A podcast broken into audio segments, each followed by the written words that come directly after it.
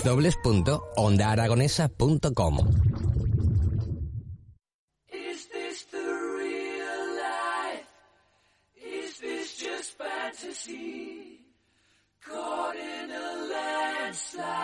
no escape from reality. Ya, ya, ya puedo empezar a hablar, sí, Jimmy. ya puedes empezar a hablar. Es como, Estábamos escuchando Queen de fondo y sí, ya puedes. que yo estas esto de las introducciones a mí me tienes que dar un- unas pautas. Yo normalmente digo la hora, ¿qué a la hora, Son son, las... las... 11 y 32 de la mañana. Y ahora continuamos a través del 96.7 de su dial y de esos medios digitales. Y que tienes el 680 88 82 87 para cualquier mensaje que quieran dejar a través de WhatsApp. ¿Sí? Vale, perfecto. No, no hemos recibido ninguno. Eh, no lo estamos, no lo estamos eh, vendiendo bien, Jimmy. Hay No, algo que la no verdad estamos es que haciendo como solo lo hemos bien. una vez, pues eh, no lo estamos vendiendo muy bien, Bueno, pues pero bueno. dos. Vamos a, con ello porque pasamos ahora al rato de tertulia. Vamos, eh, tenemos aquí una mesa abierta, que, y eso que Luis ya estaba de antes, pero no ha dicho ni Pamplona. Le ha parecido todo bien, ¿no? Todo Ha sido perfecto. maravilloso. Todo, todo maravilloso, todo perfecto. Bueno, eh, da igual, te voy a volver a presentar por si acaso los, ante- eh, los anteriores oyentes no han desconectado. Eh, tenemos por aquí a don Luis eh, Cáceres Uriel, eh, jefe de la Unidad de Prevención de Riesgos Laborales de la Universidad de Zaragoza parte organizador de los premios y parte también del jurado, que ahora te preguntaré, voy a pasar también a presentar a Ángel. Tenemos por aquí a, a Ángel Vidal, gerente de Proton Electrónica, Premio Prevencionar 2016 y también ponente de la prejornada como organización saludable en las micropymes.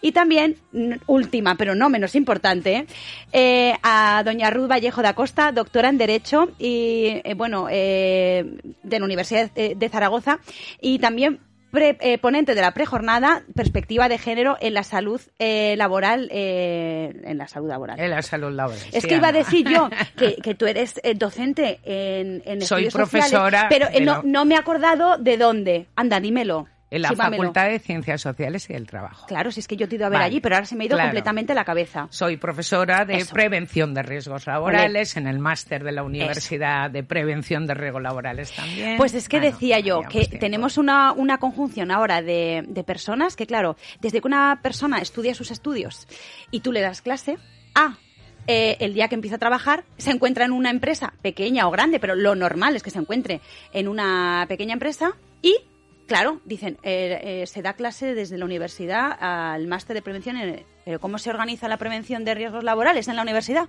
Así que esto lo vamos a desvelar, eh, lo vamos a partir a cachitos y yo no sé si quieres empezar tú, Luis.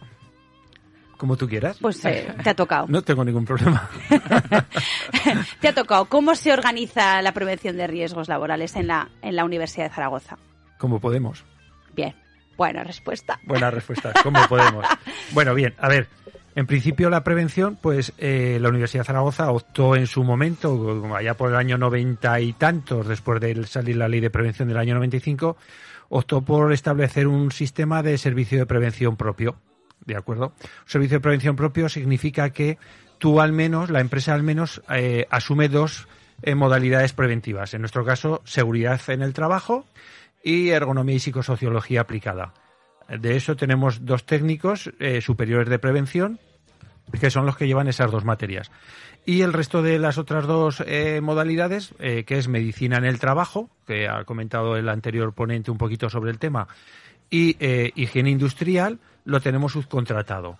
¿Vale? Hay universidades, por ejemplo, yo voy a hablar por el mundo universitario, que es lo que conozco, hay universidades que no tienen asumida ninguna, hay universidades que tienen asumidas todas o como nosotros en parte, ¿de acuerdo? En ese momento se optó por ello y a fecha de hoy eh, seguimos así. ¿Y eh, abordarías alguna especialidad más o te quedarías así? A ver, yo llevo 14 años en, en el puesto de, de la unidad de, de prevención. Lo hemos barajado alguna, en alguna ocasión, pero de momento nos quedamos como estamos. O sea, mm, bastante trabajo tenemos con lo que tenemos con las dos especialidades como para meternos en asumir, por ejemplo, por ejemplo, se me ocurre vi- me- vigilancia de la salud, medicina del trabajo.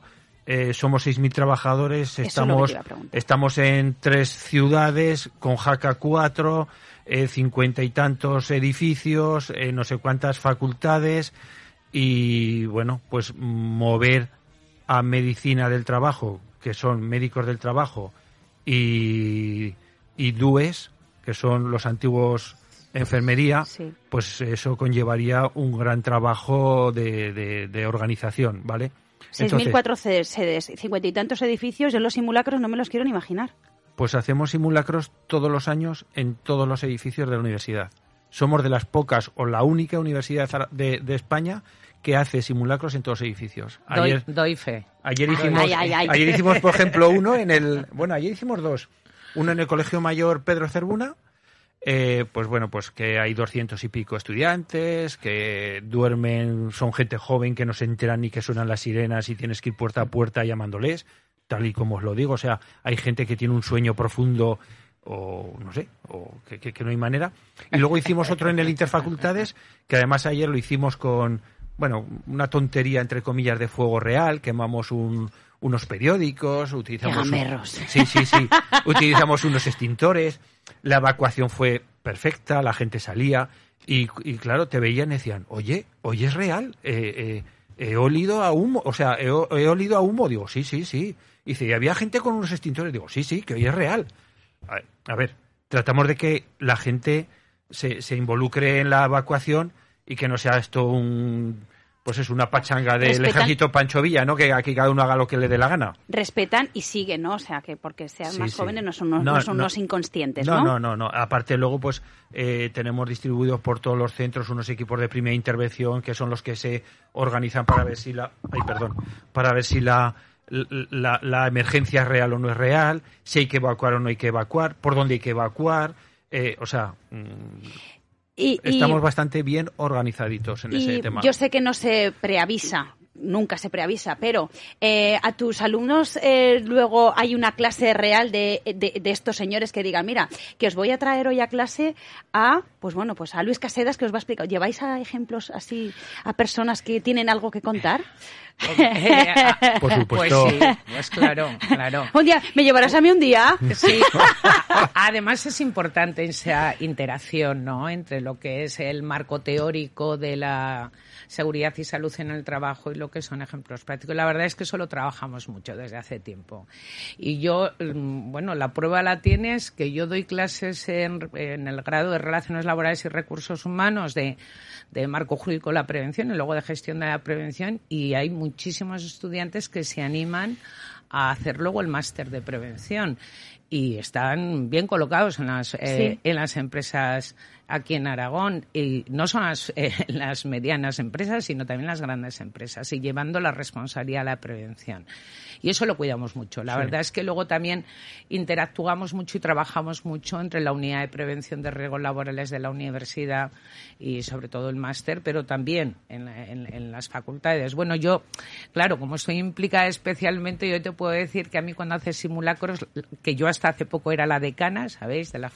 facultad a mí no me lo decían eh Ya. A mí no me Oh, lo decían. Tampoco te lo chivaban. no no, no, no, no, no, no, no decimos nada a nadie. Ibas iba Luis detrás con el, con, con- Con el con mechero y el- cronómetro. y yo, me lo, to- Dale. y yo me lo tomaba en serio. Dale, y le- Ruth, que llegas tarde. y les decía, que va en serio, que esto va en serio, que tú lo sabes, que yo no sé nada. No, no, sí, sí.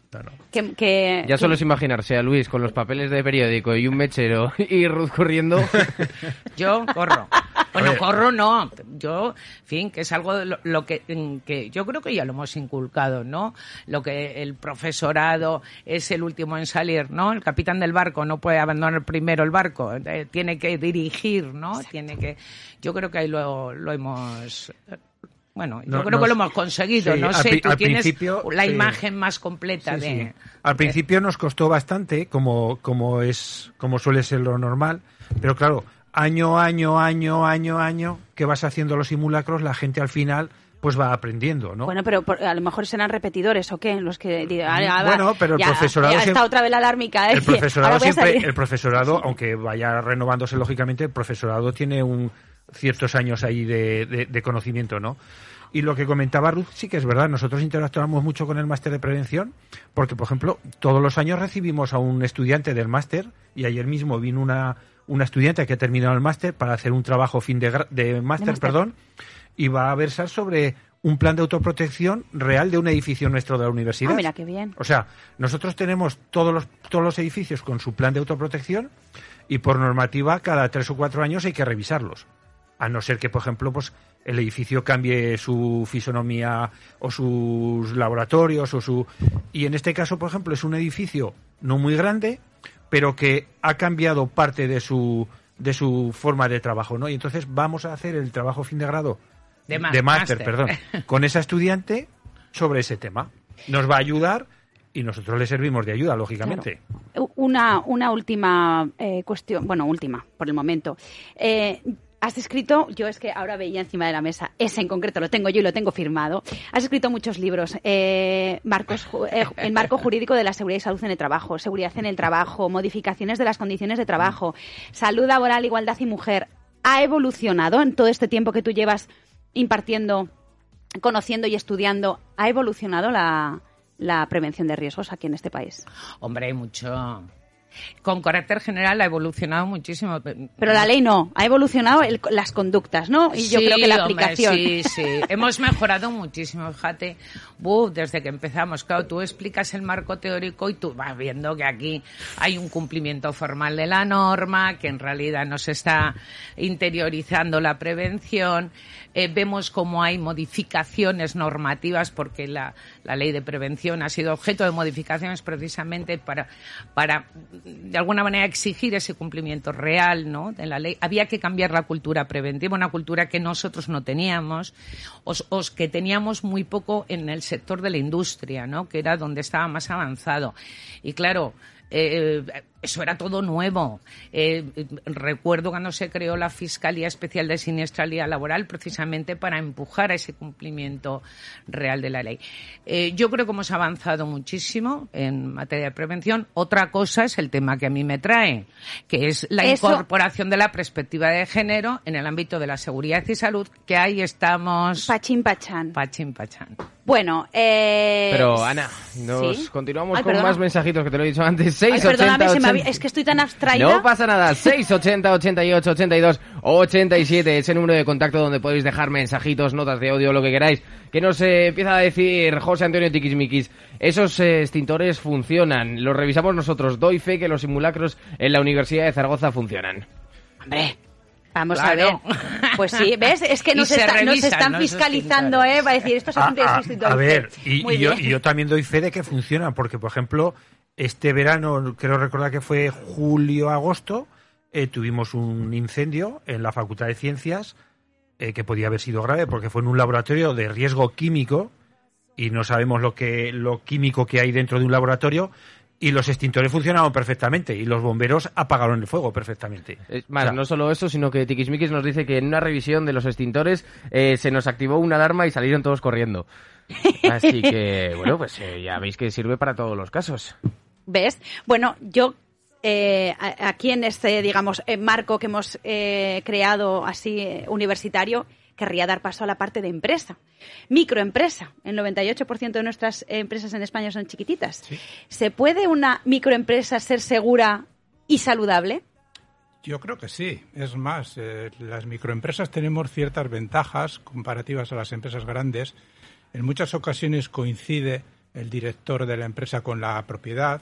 En muchas ocasiones es un trabajador más, es un mecánico, un fontanero, un albañil, un electrónico en mi caso, que empezó a trabajar como autónomo, no daba abasto con el trabajo, sin quererlo se convirtió en empresario, contrató a otras personas pero tenemos la ventaja de que conocemos minuciosamente las tareas, las que hacemos nosotros y las que hacen las personas que nos acompañan, conocemos minuciosamente las circunstancias de esas personas, si tienen familia, si tienen hijos que cuidar, si tienen padres que cuidar, están pasando un mal momento porque se están divorciando. Todos esos detalles en empresas pequeñitas son detalles muy conocidos, ¿no? Y sobre todo, eh, cuando voy a algún evento en los que vemos lo que hacen las grandes empresas, con frecuencia hay técnicos profesionales de la prevención que dicen, eh, la dirección no me apoya. A nosotros la dirección siempre nos apoya. En la micropyme, cuando la dirección está comprometida, las cosas son muy ágiles y muy rápidas. O sea, sí que se puede hacer. Sí. Hombre, lo, lo bueno de ser chiquititos es que eres más flexible, fomentas más la escucha activa y pones en práctica, ¿no? Das, das esa voz a la participación que eh, en realidad es real, ¿no? O sea que, bueno, tiene sus ventajas, sus desventajas, pues bueno, pues muchas Tienes un contacto muy directo con las circunstancias. Lo ves todos los días y lo ves muy de cerca. Eh, ¿y, y una pyme eh, puede ser saludable y no segura? No, ni una pyme ni una gran empresa. Bueno. O sea, es, es inviable, es inviable comprar manzanas y tener unos objetivos de siniestralidad distintos de cero. O sea, primero tienes que solucionar la seguridad de tus personas y cuando eso ya lo tengas controlado podrás ir más allá ¿no? de la accidentabilidad y meterte en temas de salud, de bienestar, de cultura y de, de en definitiva vida saludable, ¿no? que en muchas ocasiones excede de lo que es el trabajo. Entrar en una empresa saludable excede un poco más de lo que es el trabajo y entra en temas como el deporte o la relación con el tabaco y otras sustancias nocivas. Eh, Si no has solucionado que tienes un accidente muy grave todos los años, no compres manzanas. Claro. Efe- Efectivamente. Y una pregunta trampa. Ya te lo aviso pa- porque va con segundas.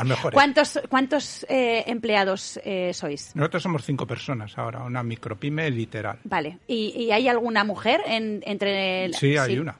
¿Sí? ¿Y, y, y cómo se aplica la perspectiva de género eh, en su puesto de trabajo? En su puesto de trabajo... Eso va con segundas para que luego me responda. Ya, Bueno, la, la- la- la do- la doctor- la doctora Vallejo le va a dar un máster. Que se Espera. prepare. Bueno, ya me escuchará, me escuchará Sí, esta ahora, ahora voy. En su- escuchará su, puesto de, su puesto de trabajo es ser la responsable de administración y de coordinación empresarial. Es la persona que coordina con las empresas que visitamos y además también es la que decide eh, con la información que disponemos qué personas hacen qué tareas. O sea, literalmente es eh, la jefa de la empresa en cuanto al día a día, la responsable de lo que es toda la coordinación.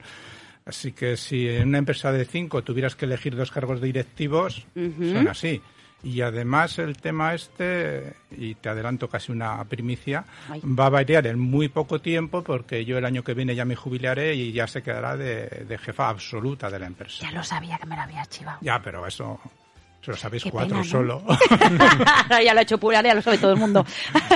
Sí. Bueno, pues muy bien. Ahora Sí, ya toca bien. descansar y ver desde otra perspectiva, ¿no? Cómo Sí. se gestiona, bueno, tu organi- que no te desvincularás, ¿no? Digo yo que no.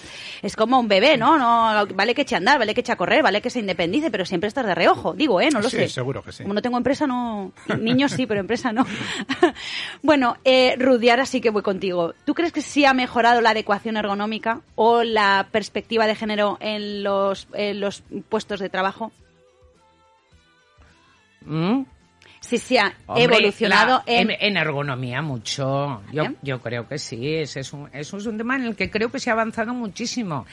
Eh, el problema yo creo que lo seguimos teniendo con los psicosociales, con los riesgos psicosociales. Además, este es un debate que viene ya hace tiempo, ¿no? Esto de que en las- la, la especialidad que, que se estudia sea ergonomía y psicosociología no se acaba de ver junta, ¿no? Que yo no sé por Porque- qué sigue junto eso. eh, sí que tiene sentido y no tiene sentido. Bueno, eh, Yo, yo creo que habría que separarlas. eh, sí sí, ¿eh? Indudablemente a, la hora, a la hora de abordarlas y de estudiarlas y de la especialización, yo creo que sí habría que separarlas y esto es un debate ya, es un debate ya muy viejo. Yo creo que se pusieron ahí juntas porque cuando se hizo, se elaboró la ley de prevención es una intuición que yo tengo, no se sabía qué era eso de los riesgos psicosociales, ¿no?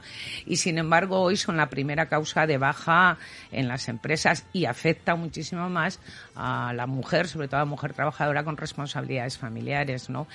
Entonces ahí es un tema en el que tenemos que trabajar eh, eh, en, las dos líneas que nos marca además la legislación. Eh, mm, es importante que avancemos en igualdad, eh, que hagamos planes de igualdad, que pongamos en marcha medidas adecuadas de conciliación corresponsable para que eso, el, el trabajo y la familia no se convierta en un conflicto. De hecho, está considerado en muchos casos un conflicto psicosocial de repercusiones acusadas en la salud de la mujer, ¿no? Entonces hay que trabajar en la línea de la igualdad y hay que trabajar en la línea, desde luego, de la prevención de riesgos laborales, ¿no? Porque si tenemos mujeres machacadas, eso al final eh, está redundando en no solo en la productividad de la empresa, sino también en perjuicio de la propia mujer.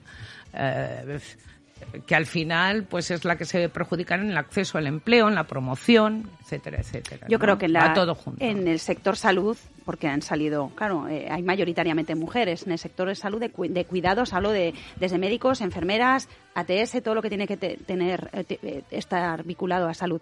Pero también los cuidados domésticos y también el tema de la conciliación. O sea, yo cuidados domésticos y conciliación, o sea, no, no soy trabajador por cuenta ajena de nada de eso, que soy por cuenta propia, pero he salido por cuenta propia porque en mi casa lo hago. Pero he salido, es verdad que un poco, no, he, no, no, no he enfermado de COVID, pero sí he acabado un poco trastornada. Y yo creo que eso es también cultura. Ahora hay, bueno, se nos abre eh, también una vía. Sabéis que recientemente se ha aprobado un Real Decreto para eh, la protección de- del personal del servicio del hogar familiar, que son mayoritariamente mujeres, por no decir prácticamente todas.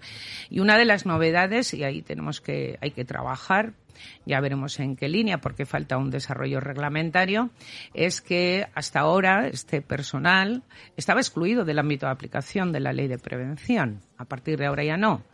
Entonces vamos a ver cómo se hace y cómo, bueno, hay, las administraciones públicas tienen mucho que decir, ¿no? Eh, cómo gestionar eso, es decir, cómo llevas la prevención al interior de la empresa, ¿no? Cómo cuidas la salud de los cuidadores, ya porque estamos pensamos en las señoras de la limpieza, pero no son también muchas mujeres que están de cuidadoras en Hay un proyecto eh, finalista en la categoría de, mm, de persona física, ¿vale? Que ahora no me acuerdo del nombre, no me viene a la cabeza, pero eh, bueno, es un proyecto de cuidar al que cuida. Entonces, claro, eh, ti- tiene, tenemos que tener en cuenta quién nos está cuidando porque también se está ah, descuidando, ¿no? Sus, eh, su salud mental, sobre todo, salud física, acaban eh, de turnos hasta, hasta arriba, porque yo tengo amigas médicas, y verdad, sobre, que acaban... y sobre esfuerzos y eh, hombre aquí aquí en Aragón por ejemplo a mí me consta que desde la Consejería de Asuntos Sociales bueno pues a las a las personas cuidadoras sí que se les da formación. En fin hay que saber cómo mover a un enfermo hay que hay una serie de cosas pero eh, esto se debería claro hay que llevarlo al ámbito al ámbito laboral hay que llevarlo al ámbito laboral. Ya es un tema eh, laboral desde ese Real Decreto y vamos a ver cómo se canaliza. Ya lo hemos visto cómo se ha hecho con el tema del teletrabajo. Claro, ahí también hay que llevar la prevención, ¿no? ¿Despiertas las inquietudes a tus alumnos, por ejemplo, de cuestiones que están tan en boga como esta, por ejemplo, para que, bueno, pues oye, pues que investiguen o que rasquen o que, oye, pues de- dar que hablar? Hombre, claro. Eso. Y que, y- Hombre, claro. y que- Ahora estamos con la menopausia, ¿eh? Eso. Ahora estamos con la menopausia. Ya hemos hablado, hemos avanzado. Bueno, ya nos ha quedado claro que durante el embarazo y la lactancia la mujer tiene que tener una protección especial, eh, pensando sobre todo en el feto o en el o en el nacido, porque tenemos que tener niños sanos, indudablemente. Ya eso parece que ha calado ya en las empresas, que parece que ya se despiden menos mujeres por el hecho de quedarse embarazadas. Bueno, yo creo que hemos avanzado en este país. Ha surgido el debate de las reglas dolorosas, que indudablemente interactúan con el trabajo y que muchas veces incapacitan. Sí ha abierto ya ese melón, menos mal, pero ahora tenemos que hablar también del envejecimiento de la población trabajadora, de que las mujeres estamos ahí, de que llega la menopausia y que la menopausia también provoca una serie de trastornos eh, pues hormonales, fisiológicos en la mujer ah, eh, que pueden interactuar también con el trabajo. Si tú no has dormido en toda la noche porque has estado con sofocos y no sé qué se levanta, el día siguiente tienes una responsabilidad que cumplir, pues bueno, igual el principio de adaptación del trabajo de la persona que tanto pregonamos y, y está ahí en la ley de prevención, pues igual deberíamos llevarlo más a la práctica, ¿no? Y ya no hablo como un tema de responsabilidad social, porque eh, eh, hoy por hoy ya las empresas no se pueden permitir el lujo de perder el talento que aportamos las mujeres a la sociedad. O sea, eso ya no debería ser objeto de discusión. Y más en un modelo de, en un momento de transformación de nuestro modelo productivo, ¿no? Las mujeres estamos ahí, las universidades están llenas de mujeres con unos expedientes buenísimos y hay que aprovechar todo ese talento. Con lo cual, demos un paso, humanicemos más la empresa desde esa perspectiva de género eh, que, que- que es necesaria no solo por, un tema de justicia social o de derechos si quieres, sino también para, para, eh, un- para la mejora del modelo, de nuestro modelo productivo. hay, hay, ¿Cómo va de equidad también en, la, en el máster? ¿Que ¿Estudian más chicos, más chicas? Pues en el de prevención de riesgos laborales eh, tradicionalmente ha habido más chicas que chicos. ¿Ah, sí? Y luego la salida profesional, ¿hacia dónde, hacia qué tipos de empresas van? Uf, ¿Lo sabes? tenemos de todo, pero, pero ya te digo que tenemos a mujeres técnicos de prevención llevando a la prevención de empresas de 300, 400 trabajadores aquí en Aragón. O sea que Tenemos de todo. En servicios de prevención ajeno también tenemos. Pero vamos, que se suelen colocar sin problema, ¿eh? Yo lo, la, Y la carencia un buen que trabajo y de coordinadoras en, en obras de construcción y... Sí, sí, además a- Siderurgia, a- a- sí. al máster de prevención le, le, le sumas, por ejemplo, lo que dice Ruth, eh, el, el, el- la dife- el- el diferente, los diferentes eh, formación profesional que tenga uno, se me está De origen. ocurriendo, ingenieros, arquitectos, químicos, físicos, eso lógicamente van más derivados o destinados al tema de obra y ahí sí que entre el- la titulación profesional y el máster de prevención eh, barren, o sea, el trabajo es seguro. La chica esta que ahora que, que comentaba anteriormente que vamos a hacer el trabajo con ella ya está trabajando porque es eh, técnica de obra civil y ya está trabajando y está trabajando de lo suyo y además llevando cositas ya de prevención aunque el título no lo tiene. Te quiero decir que esa mujer esa mujer va a ser referente de la obra y de la prevención seguro. yo, yo sí Hay tengo una, muchas, sí. ¿eh? Hay muchas Hay mujeres. muchas, ¿eh? hay muchas. Sí, Yo sí. sí que tengo una carencia, fíjate, yo estudié empresariales, luego, no sé, terminé sacándome el máster de prevención, eh, me he dedicado, llevaré 15 años, no como vosotros, claro. Pero es verdad que no tienes conocimientos técnicos. ¿Qué sabes? Sabes, pues bueno, eh, de la coordinación de actividades, sabes de tu sector, el mío de las telecomunicaciones, pero sí te falta siempre cuando sacó la, cuando eh, se lanzó la ley, mm, la 299 de campos electromagnéticos, yo tenía una carencia, yo necesitaba ayuda para que eso me lo tradujeran a, eh, bueno, prácticas reales. Bueno, Ana, a de- español, de- a español.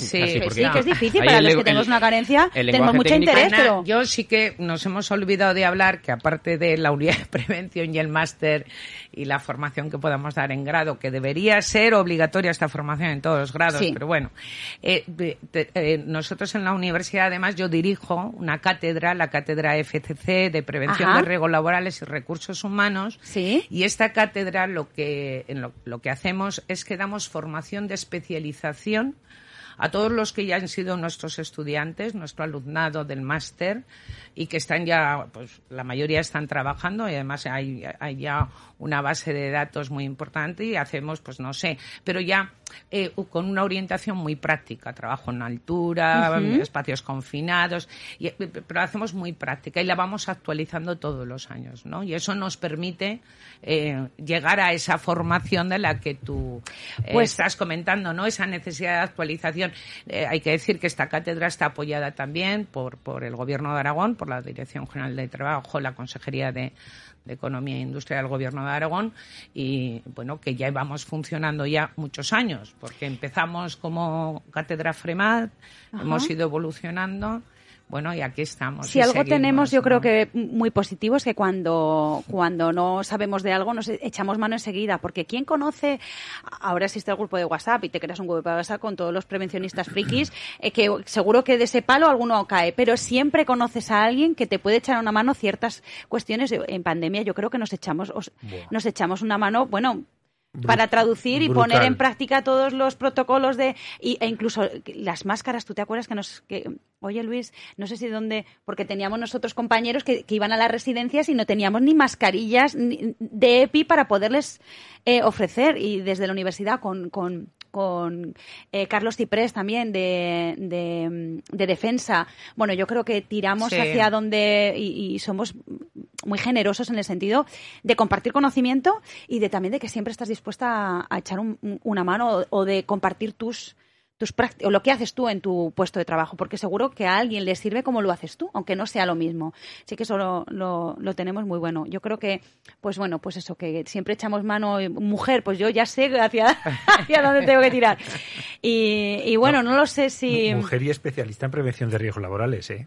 No, no, ya, ya. No se Pues te sí, olvide que vale, Ruth es la, la crack, ¿vale? Sí, sí, No. un día... Bueno, Yo estudio, estudio.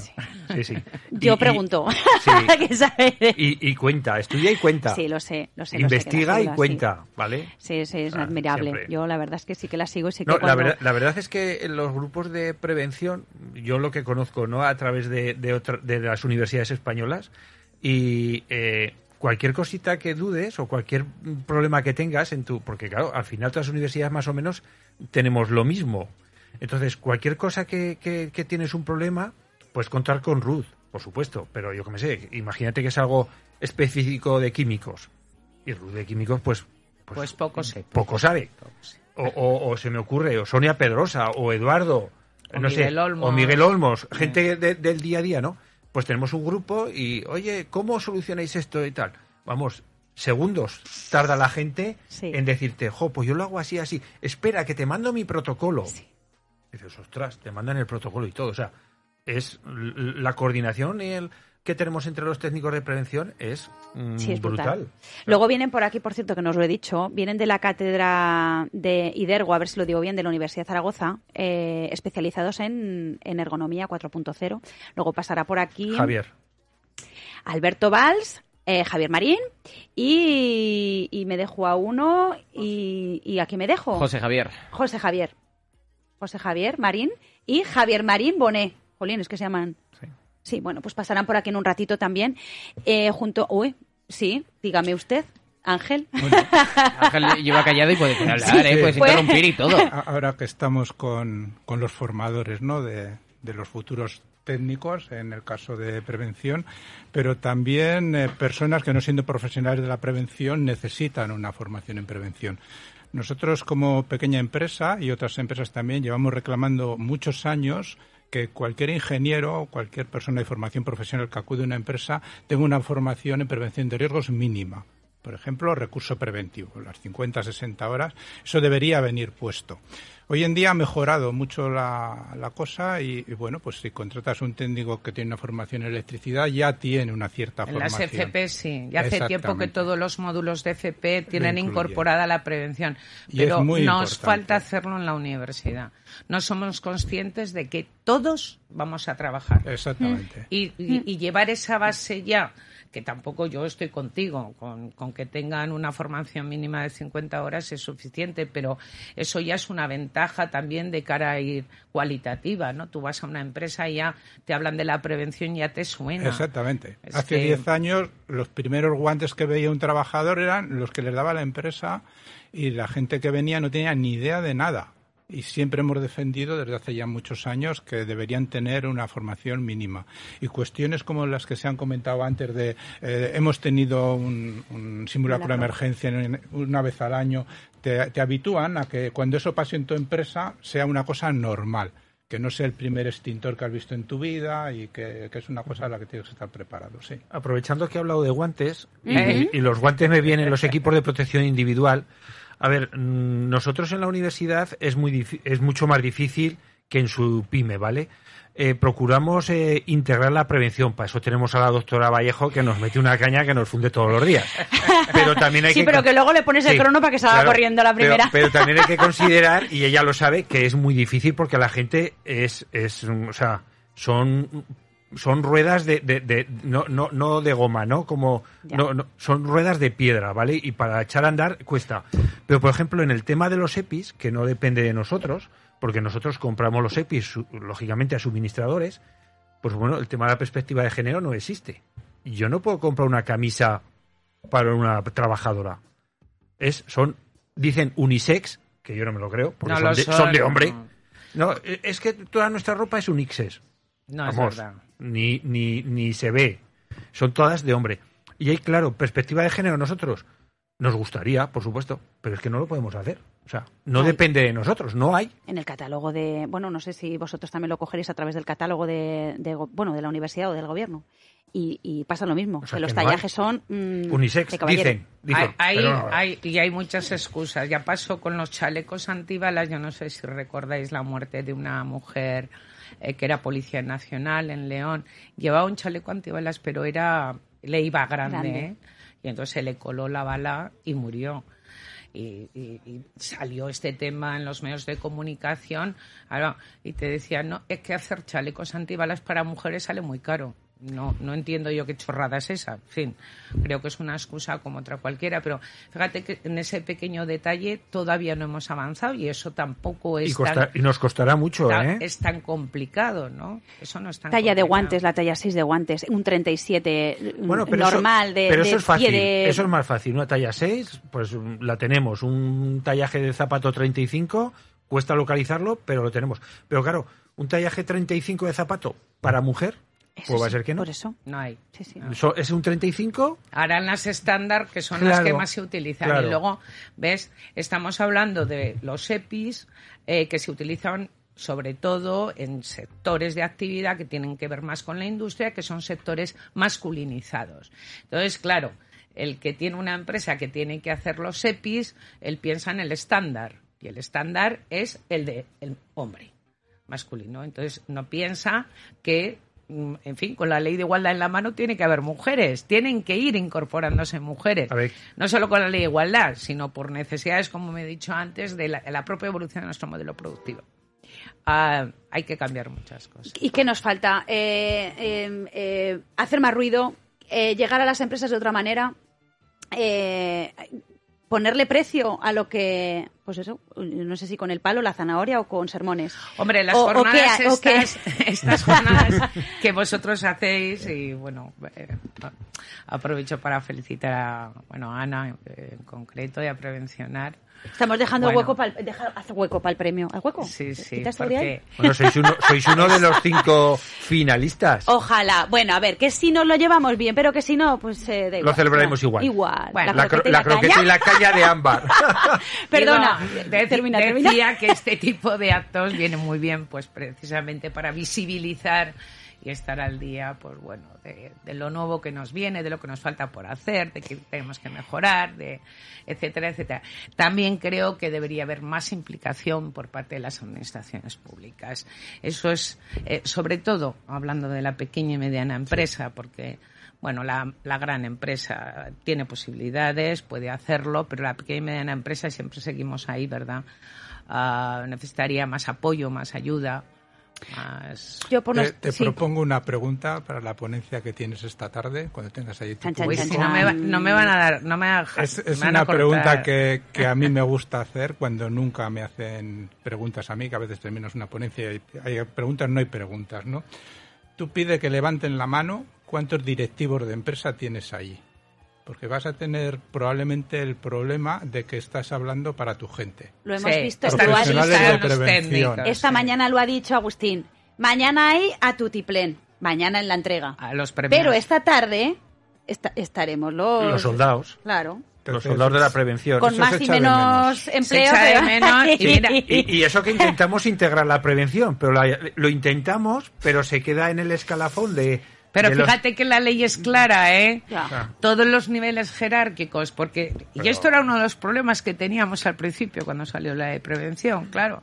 El de arriba no cumplía la, la norma y la exigía el de abajo, eso no puede ser. No puede Es que el de arriba se lo tiene que creer. Efectivamente, se lo tiene que hacerlo cumplir y, y formarse. y ver que y ver que le sale eh, económicamente rentable sale. bueno ya ya pero que eh, arriba tienes que convencer tienes que enamorar y tienes que eh, insistir de que eso es una Cre- inversión creo recordar que en uno de nuestros Perdón. congresos de prevención eh, hablábamos de eso De y eso. que era un euro invertido eh, volvía a la empresa, me parece que eran tres, tres y el, co- medio. el coste de la no prevención. Pues era. eso, o sea, te quiero decir que, que, que con- económicamente mm, es, es favorecedor. Jimmy ¿Y sabes lo que no lo que es económicamente muy gratificante? Que nos envíes mensajes gratuitos a través del 680 88 Bizum, bizum, 82 87. José que nos dice, muy buenos días, es muy interesante el coloquio que ha organizado Ana. Muchísimas gracias. Es mucho más instructivo que los cursos a los que he asistido y ya son unos cuantos. Y conforme hemos avanzado en el tiempo, se han ido acortando y supeditando cada vez más a la cuenta de beneficios. Gracias y un saludo. Me ha encantado el comentario de quién va a haber como asistentes. Muy bien, ves, Ángel, ha sido, dile, dile que ha sido Ángel. Ha sido Ángel. Yo te lo voy a preguntar, bueno, si no está Ángel atento, te lo preguntaré yo. Esta tarde. Ya pregunto Ya. yo. Yo no tengo ningún problema. Vale. Como empiezo la, la primera, primera. diré buenos Eres días. ¿Cuántos, ¿Cuántos? directivos y directivas de empresas Lo rompes? ¿eh, Ruth? Si empiezas así, ¡pum! Es que es una maravilla. Si es Bueno. que me los llevaría a todos a casa. No, de croquetas. Ay, de Eso cro- luego. Bueno, un poquito, esperamos un poquito. Bueno, vamos a tener que ir despidiéndolos. Yo no sé si despedirlos con un aplauso o con, o con qué, pero que me ha encantado teneros a, a, a- a vosotros, tener- teneros aquí, teneros cerca, teneros presencialmente también y que esta tarde pues estaré Nos encantado veremos. también de, de escuchar. Esta tarde os escucharé yo con los ojos muy abiertos. Sí. Que... Sobre todo con los oídos. Con los, eso. es que no sé ni lo que digo. Bueno, gracias Luis, gracias, Gracias. Ángel, gracias Ruth y nos vemos en un, en un ratito. Vale, gracias a vosotros. Gracias a vosotros. Gracias. sí. Gracias, Ana.